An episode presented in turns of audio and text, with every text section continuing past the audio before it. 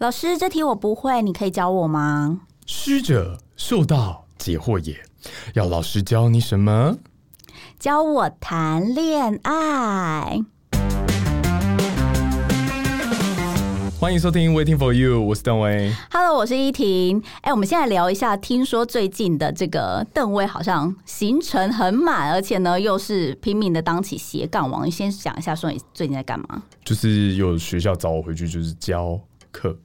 我还不敢讲教书，我觉得有点心虚。哎，就找我回去教课，然后教跟新闻有关系的。所以是大学吗？对啊，所以里面就是很多年轻的妹子，年轻的把推，有让你觉得真的蛮年轻的。而且你知道，我们新闻系其实有一个特色，就是男生非常少，女生非常多。就是我那年文化新闻系毕业，我们班只有呃两班加起来大概十三个男生，然后整届一百二十三个人，所以你大概扣一扣，我们有一百多个女生。那这一届大概我看大概也是差不多状况，因为我进去的时候，哇靠，全班几乎都是女生，所以你一走进去就觉得哇，好香。好青春，这根本就是女生班。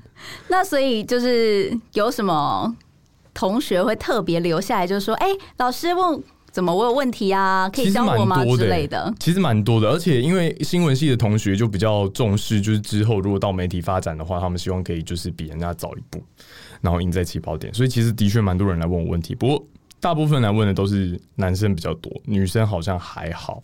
而且我觉得，我不知道是不是时代在变，因为文化新闻系他们现在在教的还是电视新闻，所以你跟他们讲说，就是现在已经有一些东西上网，然后还有电视新闻的生态的时候，他们其实没有什不会给不会给你什么反应诶，就是我教的很痛苦，就是我会跟他们说，那你最近有没有看？就是比方说少康战情室啊，有没有看就是三立准气象啊，三立准气象，或者是有没有看一期闹新闻啊？就是他们都没看，然后你就会很好奇他们平常到底在看什么。那他们平常都会看什么？我就是问，老师？我真的问不出来。我那时候就问他们说：“那你不问夜夜秀有看吗？”就一两个点头这样，然后问他们说：“就是呃，比方说最近瘦子的新歌有没有听？”那没有人，也没有人有反应。然后我到最后就问到说：“那所以你们到底现在都在看什么？有看 NBA 吗？”那也是一样，没有人反应。那就整班不知道都在看什么、就是很麻烦。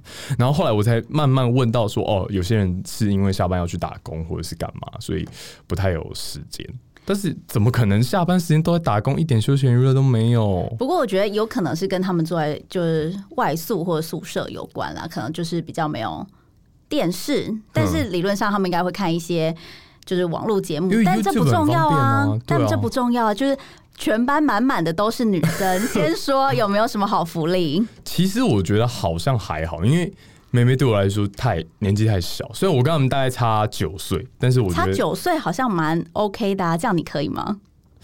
我好像可以接受我大九岁，但是小九岁我好像真的不行，就是嗯妹我不行，因为我是节控啊，对啊。不过，就是我们现在来聊到这个师生恋，在我们台湾是可以的吗？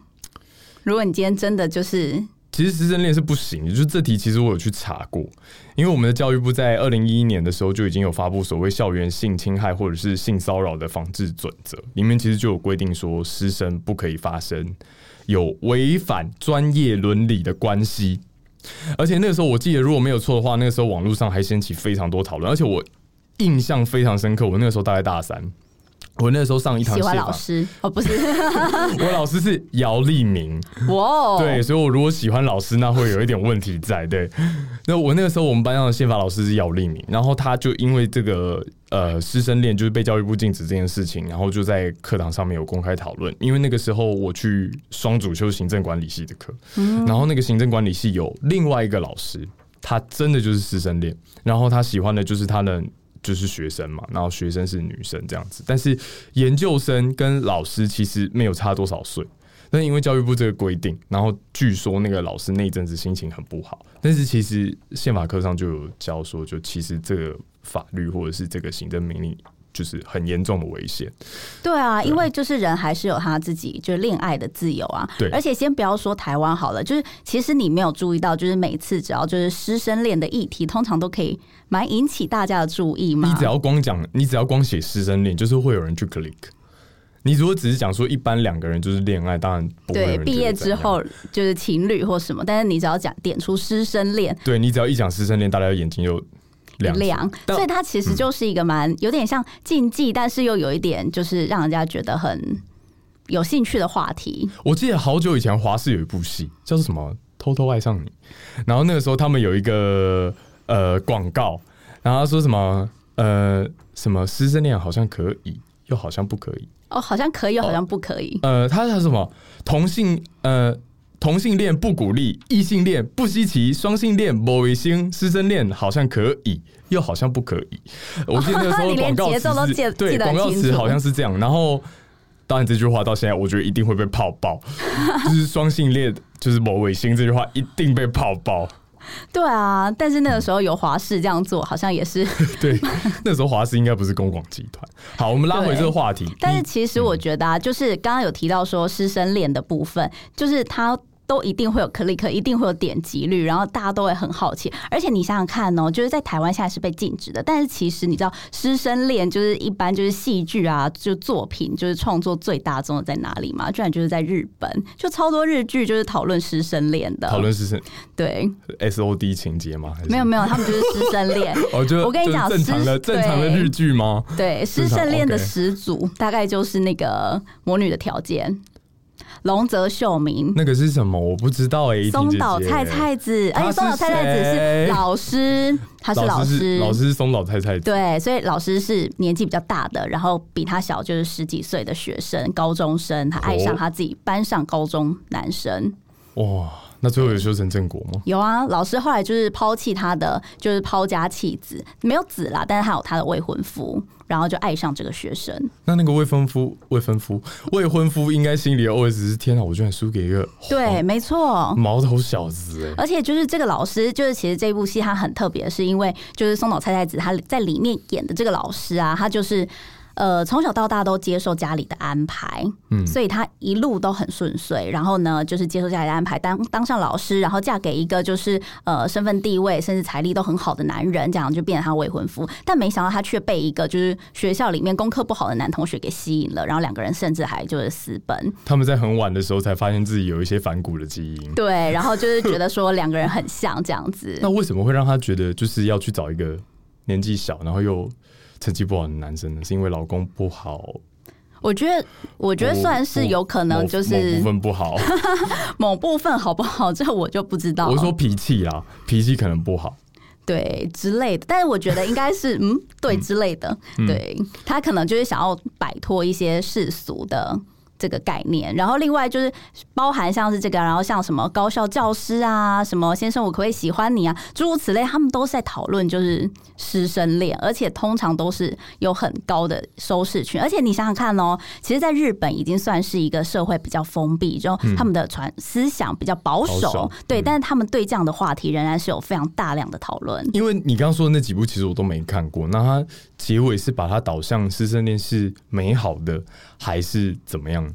都有，例如说像对，例如说像母女条件，就是他最后跟这个龙泽秀明，就比他年纪小的这个高中男同学，他们两个就是最后是有在一起，因为他们就私奔，甚至还怀孕了。但是另外一部就是高校教师，就是女学生爱上男老师，但是因为这个男老师他就是呃，他觉得他自己得了。绝症，所以他就是离开他原本的社会，然后去一个偏乡教书，但没想到就是这个女女学生就吸引到他，所以他们就好像剩下这个最后日子，然后就两人紧紧的就是相处在一起。所以就还是有抱一些遗憾在。因为我刚本来想问的问题是说，社会如果是封闭保守的话，大家对于这种剧情，可能尤其是编剧，他可能会最后把剧情导向一个比较不好的地方，就是师生恋可能还是不好。但是听起来好像结局并不是那么的不完美，对啊还是 OK 的。我觉得有好有不好，例如说像《老师我可以喜欢你吗》这一部片，就是他们甚至还安排就是在学校的顶楼告白这种就是超级浪漫的桥段。哦，那听起来还不错哎。对，那是不是就是突然觉得师生恋好像可以了呢？可是如果是我的老师，我觉得我可以，但是我的学生好像又不行，就觉得怪哪里怪怪的。但是我很好奇一件事情，就你的角色，你觉得你是觉得师生恋这件事情是可以的吗？我觉得以我的角色来讲的话，我会觉得师生恋这件事情，它应该是要受到年龄的限制，但是它不能不应该受到嗯场域的限制。什么叫场域？就是不应该是受到学校这个场域的限制，但是它应该是受到年龄的限制。例如说，总不能是国小的老师，然后跟呃国小的学生，这个就不不对吧？哦，我大概懂你，对不对？但是如果例如说，我今天已经是一个十八岁以上成熟成年的人了，那我就不应该受到学校这个场域的限制。是没错啦，但是。就光生理上，国小老师不会喜欢国小学生。哎，你不要这么说，还是蛮多这样的新闻出现的。那就是认真恋童癖啦。那他不管到几岁都会喜欢小学生哦。就是他对，就是会对，就是国小的学生，大家就会用“生魔爪”这种“ 生魔爪”对这样的词汇来形容这个老师了。但我个人是觉得这样，因为现在就是有这个类型的规定出现，我。不会完全排斥这个规定，而且我不完全觉得说这个规定是不好的，因为其实这个法条，我我个人觉得啦，防君子不防小人，就是嗯，你必须还是要去避免一些老师运用他在学校权力不对等的关系，然后可能去对异性的同学或者是同性的同学做一些不大好的事情，就可能会说哦，你成绩可能不达标，那你可能就是要做一些事情来回馈老师，就是我会担心有这样子的情况发生，所以就我的角色立场，我会觉得说。你可以规定，但是就你真的哪一天如果被抓到的话，审判要从宽，就是你就是你还是规定他，但是呃，当今天真的说你被发现或者是什么之类的，你真的要去判刑的时候，那到时候就有法官去认定说，哦，你到底是不是真的有一些逾矩或者是权力不对等的行为去要求你的学生？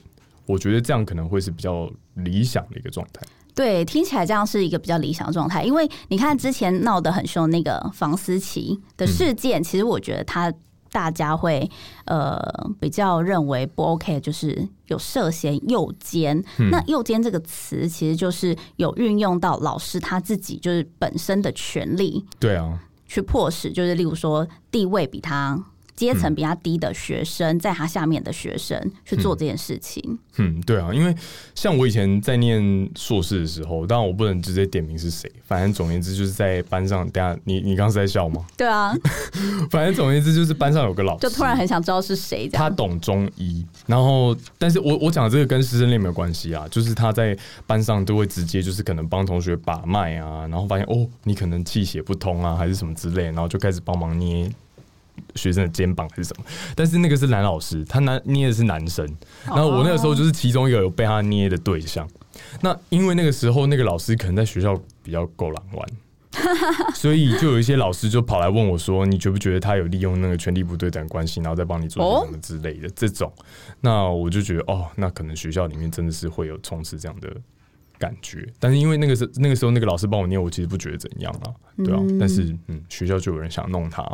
但我突然想到一个题外话，就是呢，我们公司的某一个注定，他就是每一次呢，就是只要有就是女生的记者去那个县市就是支援或采访的时候，他都会说：“天哪，台北女生都跟你一样美吗？看看你的眼睛，让我来看一下你的手线，我会算命，帮你看一下手线。”所以真的有看吗？有啊。这个有利用权力不对等关系，好像有一点点微微的，因为就是当你到了一个异地，不是你熟悉的线路的地方，你要先确定他不会听这一集，不要哪一天就是你跑去，他到时候说于婷啊，不会不会，说我刚我刚才不，你讲我的坏话哈，我来看一下你的手线哈，看生命线是不是嫌太长？不会，我每次都会说某某哥，你看我又来了，你每次都这样夸奖我，我怎么好意思？我每次都用这一招。那就换我要谴责他，为什么每次都要夸奖我？是不是？不过其实我们刚刚有讲到，就是除了房思琪的事情之外，就是大家还记得，就是黄国昌他之前在选举的时候，也因为师生恋一直被泡吗？那个时候是怎么样？你大概说一下。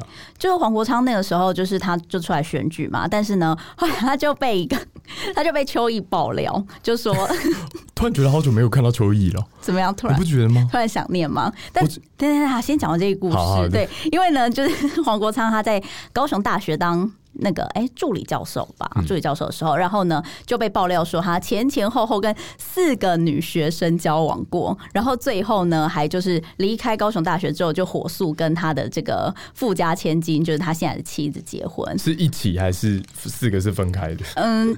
不知道黄国昌就本人没有证实这件事情，但是因为邱毅他去爆料这一件事情，就是大家又把矛头指向邱毅嘛，因为邱毅自己也是就是师生恋，算是数一数二早的嘛，走在时代的尖峰这样子，不管是女研究生还是这个补习班学生嘛，然后还去爆料人家，对，差不多是这样。蛮厉害的。但是我觉得在新闻的人物上面啊，有一个人，我觉得他真的超级经典。我们刚刚一直在讨论说，就是师生恋这件事情到底是好还是不好。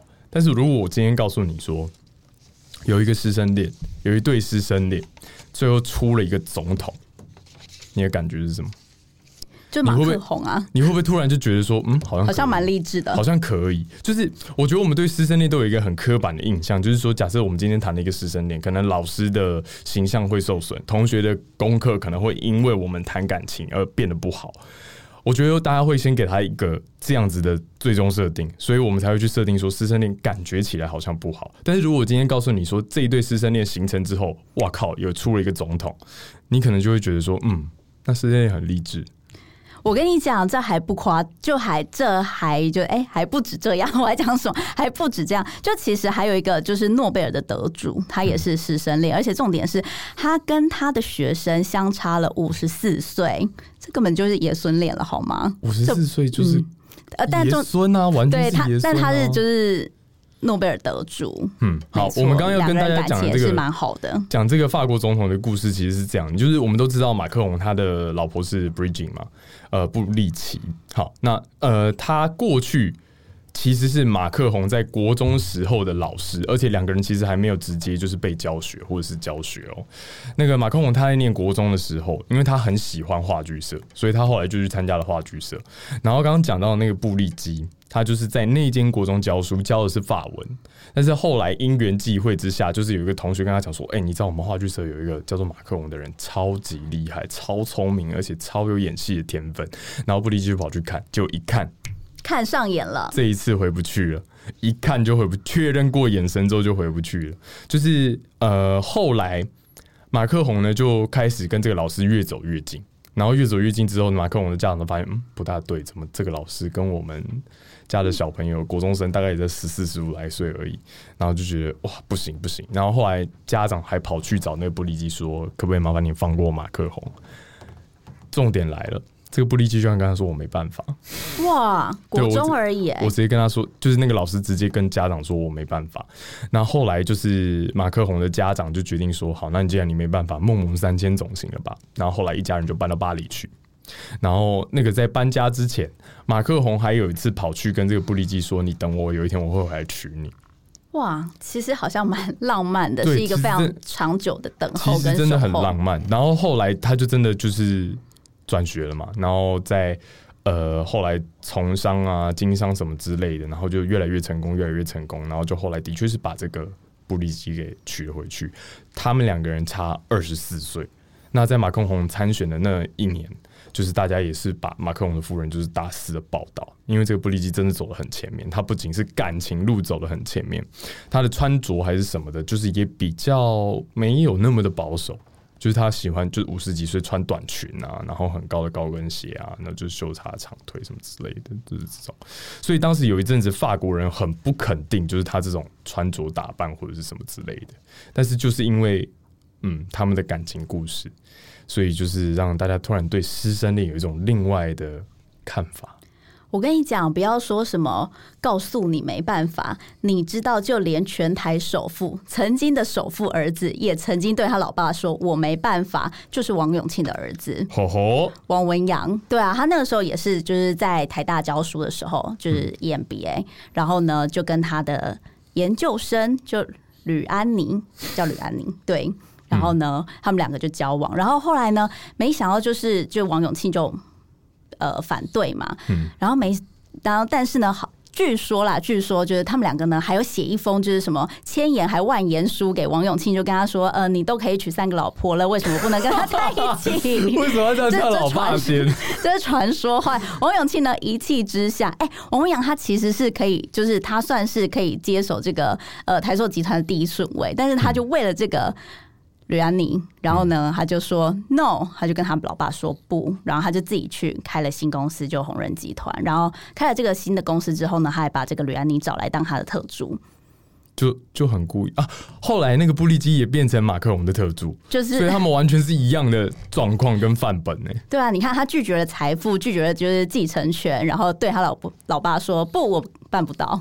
我还是觉得他跟他老爸说你都可以去三个老婆这件事情，但这件事传说啦，传说呃，传据说传这样子。好，我就问你一件事情：如果你今天到某个推广部去上课，老师真的超级帅，我们先撇开我们刚刚前面讨论的那些什么伦理啊、道德啊、年纪啊，老师真的超级帅。比方说杜明君教授，我就先说我可以啦，然 后直接破而。且而且他就是家财万贯，所以你就真的可以。嗯，应该是这样讲，就是我跟邓威其实不太一样，就邓威喜欢年年纪比他大的，但我也喜欢年纪比我大的，所以我就喜欢年纪大又有知识的男人。年纪大又有知识的男人，就是所以老师这个设定完全就已经是你的没。错，完全符合我的那个渴求，算渴求吗？理想目标，理想的 model。我好像讲一个，但是我好觉得可能要剪掉，但是我真的好想讲，我可以讲吗？什么？德荣哥，气象专家哦吴德荣先生怎么样？年纪比你大又有知识涵养嗯，其实我觉得也可以啊。哦，你说的哦，对啊，我帮你跟德文哥说。我觉得老大蛮帅的、啊，OK，好，对不对？嗯，就是他不只可以教你就是知识，他也可以就是带领你的生活，对。是很棒吗？我自己是觉得啦，就是假设说今天我到推广我就不去不去上课，然后有一个老师真的超级正，我觉得也可以，嗯，你也可以。对我也觉得可以。但如果你是老师的话，学生你就不行，学生我就不行，所以你的问题就不在师生恋嘛，在年纪还 在年纪啊。对啊，我就会觉得就是我需要就是人家来告诉我事情，我不想去告诉人家事情。哦对我就是比较懒，需要被照顾。哦，那那我们两个好像属于同一类人，我同们都都比较期待就是物这样，都是废物，都是比较期待就是可以有年长者或者是知识型长者出现。对。但是我突然有想到一个故事，就是以前我国中的时候很很有趣。那时候我们班一个国文老师，在我小时候，我觉得她长得还算漂亮。然后她很喜欢做一件事情，就是她会跟班上几个男生说：“哦，你是我男朋友，你是我男朋友。”这样，我记得她那个时候至少在班上认了两个男朋友。然后他们就他就会用这种关系，然后就是说，呃，比方说某某 A，他今天考了八十分，他说：“哦，我的一号男友这次居然只考八十分，你知道我很伤心吗？没关系，我也不打你啊，因为我们国中会打人，所以他说你这样我真的打不下去，什么之类的。哇，感觉很像就是在讲真的情人会讲的话。然后下一次考很好的时候，他就会说：“你看，真不愧是我男朋友。”然后什么之类的这种。哇，那小学生就会立刻小学生嘛，国中生就会立刻那个成绩突飞猛进，突然非常有上那个上进心。有其中有一个的确就是他真的很认真的念国文，然后国文就是也考的都还蛮不错的。那但是其中有一个同学就是那个考很好的，他真的有一年情人节的时候买了巧克力送给那个老师。哇，我觉得他好像误解了一些什么，但那个时候我不觉得，但是长大回去想，我就觉得，嗯，他那个时候一定误解了一些什么。就可能误会了什么这样子，年纪太小了。不对过我有做过类似的事情，这样是不是有点你去有骗人吗？所以你去骗人吗？就以前我在就是家教的时候，就是在打工赚钱的时候，对，就就我就去教那个作文班这样子，然后班上就是有男生有女生嘛，然后他们都差不多国小就学学写作文这样子，然后有一天呢，那个。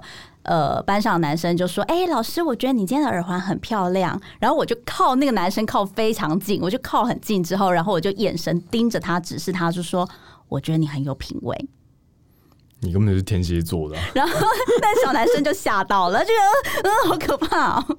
是很可怕吗？还是他真的觉得嗯，老师不错这样？没有，他就觉得嗯，老师怎么突然这样子？他就不知道说什么这样子。你知道小小孩子就会，什么意思？那你这样为什么？你为什么要盯着他的眼睛看？我就想跟他开玩笑啊。所以你是要要要电他的那种？对对对对，我就是盯着他这样子，我就说，嗯哦，我觉得你真有品。味。然后小学生觉得你就手足无措这样子 因为他还不懂那个是什么东西。他就觉得嗯嗯，怎么这样子？老师好奇怪。好，但是如果说像我刚刚就是讲到那个国中的例子，如果你的小孩，你觉得可以吗？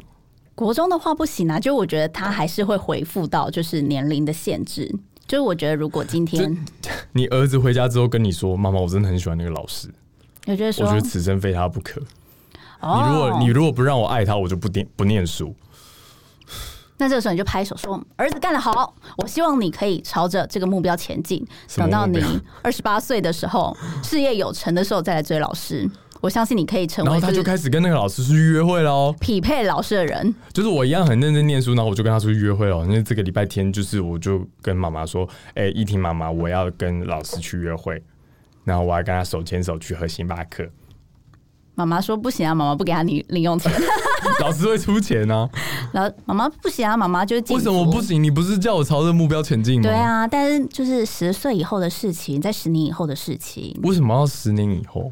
就是你要先努力啊，当配得起老师的人。我现在有啊，我很认真念书啊。老师有赚钱，你有赚钱吗？啊，我长大以后才可以赚钱啊。那所以你要先赚到钱才可以追老师啊，不然为什么赚到钱才可以追老师？老师他现在我没有赚钱，他就很喜欢我。但是老师他想要买东西的话，就没办法买给他。他自己给买啊。老师想要生小孩的时候，你没办法生啊。你年纪太小了。你最好会跟小孩这样讲。你年纪太小了，还没有办法跟老师一起组成家庭。你刚刚是不是讲到一半，其实很想掐死我？觉得说为什么这个人有这么多的问题？对啊，怎么有这么多的问题？但是如果是我的话，我会觉得儿子没关系，女儿绝对不行。我就会觉得那个男老师一定是要对我女儿干嘛，然后我就会就是。去学校可能跟他找他理论，或者是扁他两拳什么之类的。但是儿子的话，就就属于在 Licky 哦。儿子这么随便？对啊，就随便你去啊，就不是你这样子性别，你不要到最后变成八加九，我就没有什么意见。你这样性别不平等了，是不是？我不知道会不会这样，我觉得应该很多爸爸都会这样吧。好像我就是一个超级异男的角色啊，爱女儿的角色。OK，好。那如果我有儿子的话，对我一样会坚持我原本所说的，就是所以女儿可以吗？我觉得一样哎，儿子女儿都这样子，对，都一样。所以你不会特别保护其中一个？我觉得他们应该要就是等到他们身心成熟的之后。那如果高中了呢？哎，高中我觉得差不多要他们成年，或他们已经受到足够的教育。我觉得这算是一个比较基本的事情。就高三的时候，你女儿跟你说，就是妈妈，我考上大学之后就要跟这个老师结婚。好啊，老师如果要娶你的话。我是不是给你出了一个超难难题？没有没有，我觉得我觉得就是通常就是老师可能也不会那么认真说，如果老师要娶你的话，我觉得这样也不错啦，妈妈就不用再养你了。嗯嗯，这个走歪。好了，那观众朋听众朋友，如果听到这边，你可以去想一下，如果是你儿子或者是你女儿的话，到底行不行？我们休息一下，马上再回来。欢迎回来，Waiting for you。好，那我们刚刚有聊到说，这个师生恋大部分都会是年纪差比较多。或许你可以，但是你家长不行。那我就想要问你啊，你刚刚就说女老师你可以，但是重点是你的家长可以吗？大了十几岁你可以，你家长可以吗？还是你的范围限制在哪里？其实我真的没有问过我爸妈说，假设我今天交了一个十差十岁的女朋友，他们会怎么想？尤其是大十岁。但因为我过去大部分女朋友都是姐姐。然后我妈曾经有问过一个问题，我觉得很好玩。然后我也我我那个时候的反应，我也觉得我很厉害。就是我妈就问我说：“呃呃，你的女朋友是个姐姐，她都不会觉得你是小屁孩吗？”哦，对。然后我就回答说：“我都没嫌她是老女人。”哎，但这有点，这是有点太性别歧视。但是我觉得，我觉得是这样，就是差到十岁，我会担心沟通上面的麻烦。因为第一个，我觉得其实有的时候家长他们对于呃年纪太大的女生，其实他们还没有办法接受，他们会比较觉得说，为什么你不找一个年纪小一点的？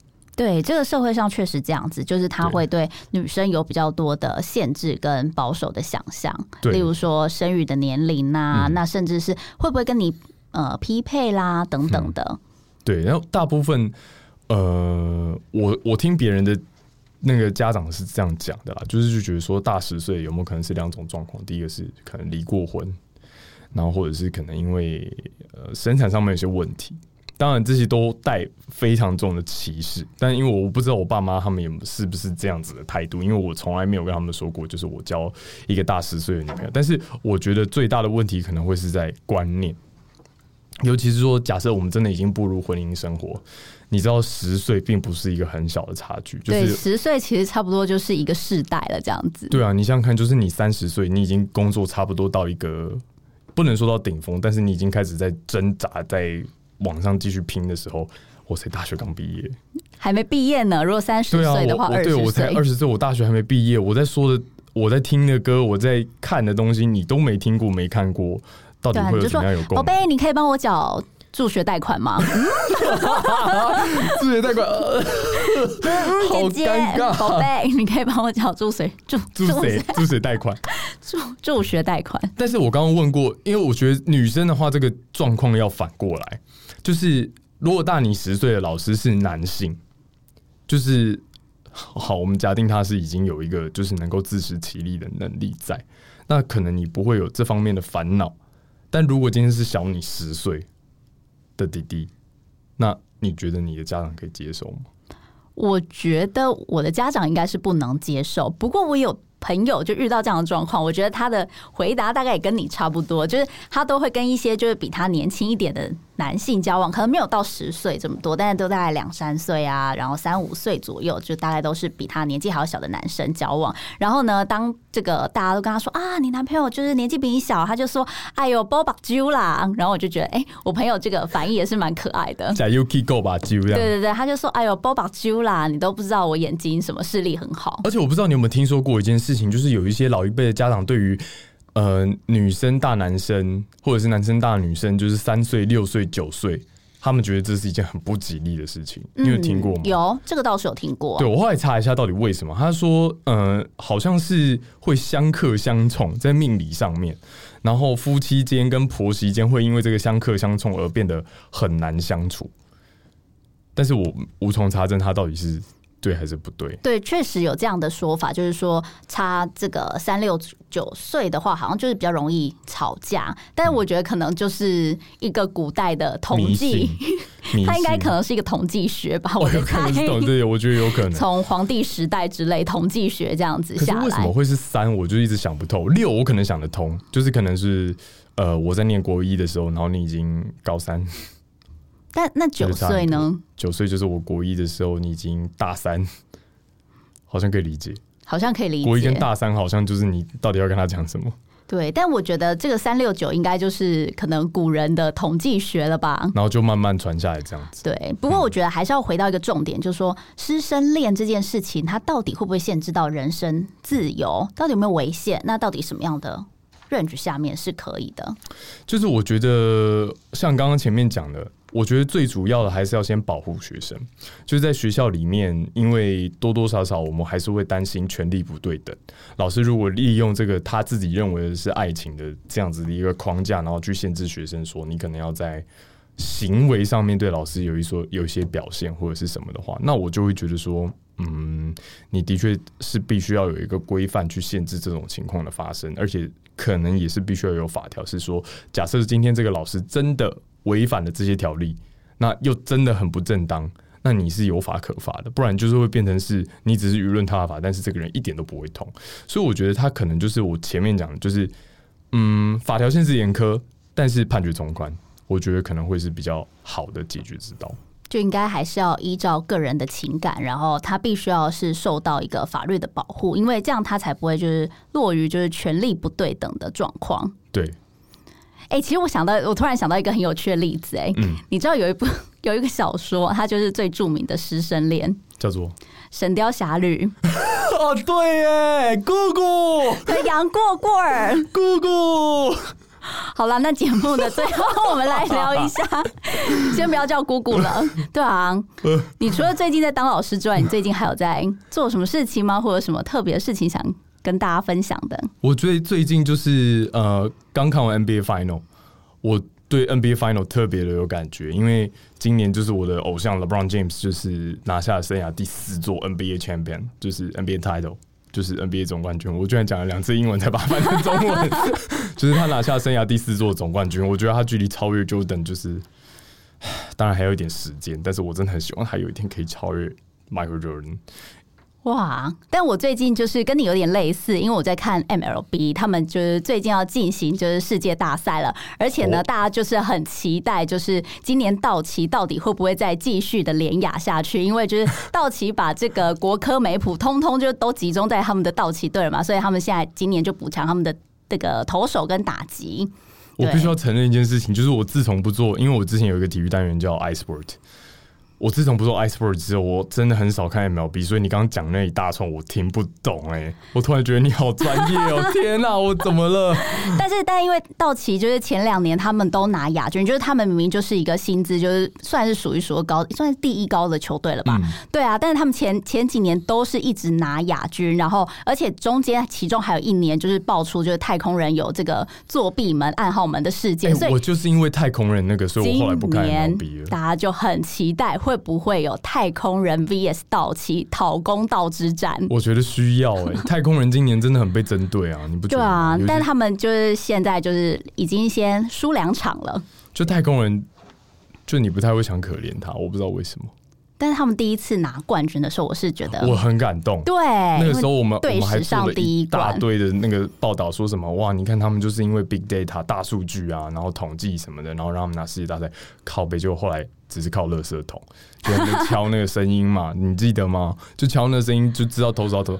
我真的是白眼翻到后脑勺，我突然觉得很对不起那个时候的观众，我居然就是做了这种不会啦，我觉得反正就是到后来才被发现，所以大家还是可以。所以我们刚好就是这一次，我跟邓威都是关注不同的运动赛事，这叫样子太空人把戒指缴回来。缴回来 给科少这样子。Kershaw 真的很想要戒指啊，，Kershaw。对啊，这礼拜差不多了，我们就聊到好这儿吧。那如果呢，你对我们今天讨论内容有任何意见，都欢迎你到我们的这个 IG 专业来留言，或者是跟我们一起讨论。另外，你也可以在 Sound Spotify、KKBox、Apple Podcast 还有 Google 的播客听到我们的节目哦。最后，你也可以到邓威或李依婷的脸书、IG 账号来讨论你想听到什么，或者是对我们节目有什么看法。那么，以上就是这个礼拜的 Waiting for You 喽，我们下次见，拜拜，拜拜。